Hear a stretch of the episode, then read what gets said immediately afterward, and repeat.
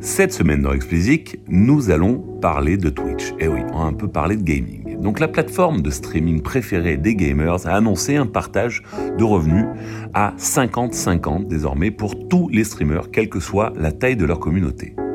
Fixée auparavant à 70-30 pour les mieux lotis d'entre eux, cette annonce a réussi à fédérer contre la plateforme tous ses créateurs.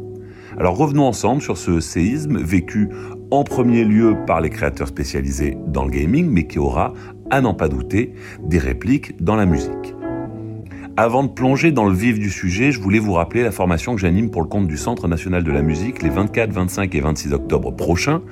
Ça s'appelle Développer son projet à l'heure du numérique et ça s'adresse à tous les amateurs éclairés et professionnels débutants qui cherchent à poser des bases numériques solides pour leur projet. Je vous mets le lien dans la description, vous pourrez trouver toutes les informations utiles et vous inscrire facilement. Courez-y. Allez, trêve de promo. Cette semaine, nous allons donc voir comment Twitch s'est tiré une balle dans le pied en se mettant sa communauté de créateurs à dos. Il y a une quinzaine de jours, Twitch a annoncé que le modèle de répartition de revenus serait désormais de 50-50 pour tous ses créateurs.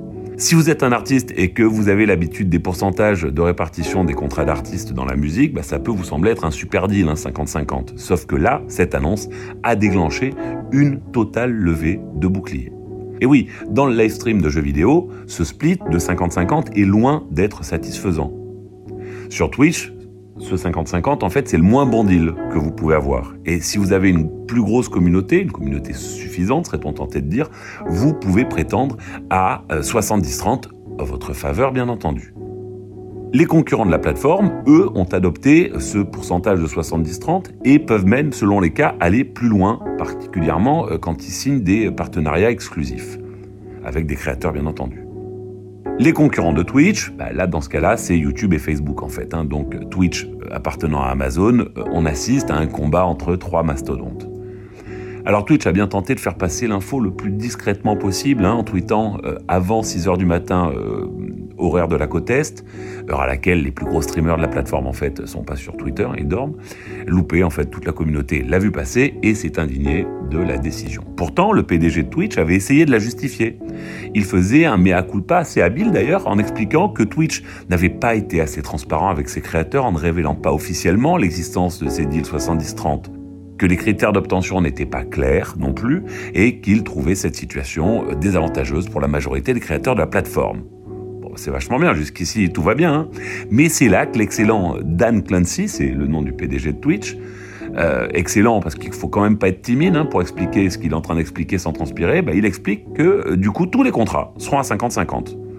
Pour les deals 70-30 existants, que va-t-il se passer? Eh Bien c'est simple, on appliquera le 70-30 pour les premiers 100 000 dollars euh, gagnés, et tout dollar au-dessus sera lui partagé à égalité entre le créateur et la plateforme.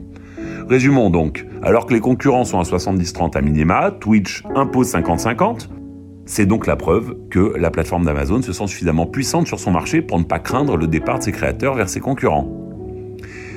Mais même si des streamers de premier plan ont d'ailleurs déjà quitté Twitch pour passer des deals exclusifs, par exemple avec YouTube Gaming, la plateforme pionnière du marché sait qu'elle est la préférée du public et que les, créateurs n'ont pas vraiment d'autre choix que d'avaler les couleuvres qu'elle leur propose. Alors ensuite, pourquoi maintenir ce 70-30 pour les premiers 100 000 dollars? Eh bien c'est simple en fait, même si on parle le plus souvent des top streamers qui gagnent des sommes allant jusqu'à 7 chiffres sur la plateforme, la réalité est que la plupart des streamers dans les 10 000 comptes gagnant le plus ont des revenus qui sont en dessous du seuil de pauvreté aux États-Unis. Le cliché de l'ado millionnaire vissé devant ses jeux en prend quand même un coup. Le pire dans cette histoire, c'est que cette annonce de la modification de revenus chers s'inscrit dans un climat de défiance croissant entre les créateurs et la plateforme. Les streamers avaient décrété un jour off de Twitch pour protester contre la multiplication des hate raids sur la plateforme et le peu d'implication de Twitch pour essayer d'y remédier. Le hate raid, en fait, c'est tout bête, c'est lorsqu'un streamer incite ses spectateurs à la fin de sa retransmission à aller pourrir celle d'un autre en lui pourrissant son chat, en gros une forme de cyberharcèlement version live stream. C'est charmant.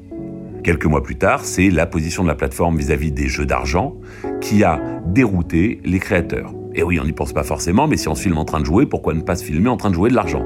C'est un business très développé et forcément très lucratif. Alors premier problème, les mineurs déjà accèdent très facilement à ce genre de contenu. Deuxième problème, Twitch a décidé de bannir tout ce qui est roulette, machine à sous ou jeu de dés. En revanche, pas de problème pour jouer au poker ou pour faire des paris sportifs. Allez comprendre. Tout ceci pour vous dire que la communauté a de plus en plus l'impression de se faire prendre pour des cons, il n'y a pas d'autre mot, et que la plateforme, leur plateforme pardon, préférée ne sera plus jamais la même, et que enfin l'arrivée d'Amazon qui était redoutée même si ça fait longtemps qu'elle a déjà eu lieu, mais le, changement de culture euh, qui était redouté par les utilisateurs de la plateforme depuis l'arrivée d'Amazon bah, a euh, fait disparaître son caractère unique. Ils savent créer l'essentiel de la valeur, les créateurs, et ne comprennent pas en fait le racket qui leur est imposé. Alors Dan Clancy aura beau invoquer l'aspect familial de cette communauté, personne n'est dupe, il se sait en position de force car Twitch pardon, est la télé des audiences les plus jeunes. Ajoutez à ça la plus grande capacité de Twitch à mettre en avant des nouveaux talents et à les faire grandir vis-à-vis de YouTube Gaming ou de Facebook Gaming, et vous comprenez pourquoi. En fait, il pense pouvoir se permettre ce move, car en fait, il se dit que même s'il perd le plus gros streamer au profit d'autres plateformes, de nouveaux viendront automatiquement et très rapidement les remplacer. Finalement, la seule façon de lutter pour la communauté des créateurs serait de s'organiser pour mettre vraiment la pression sur Twitch. Les appels à la grève sont de plus en plus nombreux. S'ils sont suivis, bah, les créateurs pourraient avoir alors un moyen de pression plus important. Mais qui dit grève dit plus de revenus pendant que tu fais grève. Et les plus bas revenus ne pourront pas forcément se le permettre. Alors l'industrie musicale a tout intérêt quand même à suivre cette histoire, particulièrement les artistes et les sociétés qui les défendent. D'une part parce qu'elle impacte directement euh, l'industrie en changeant le mode de répartition des revenus et qu'il y a de plus en plus de musiciens ou d'artistes qui euh, font euh, du live stream sur la plateforme. Et d'autre part parce qu'elle est symptomatique des déséquilibres qui sous-tendent la creators economy. Elle apparaît une fois de plus comme un modèle plein de promesses, soit, qui pourraient être à la faveur des artistes à terme, mais qui, à l'heure actuelle, ne bénéficient qu'à des géants qui profitent de la créativité des autres pour faire tourner leur business. Allez, c'est tout pour cette semaine. Comme d'habitude, si vous ne l'avez pas encore fait, abonnez-vous à la newsletter, le lien est en description. Pour me soutenir, écoutez-moi sur Sibel, mettez-moi 5 étoiles sur Apple et abonnez-vous, quelle que soit votre plateforme. Allez, bon week-end et à la semaine prochaine.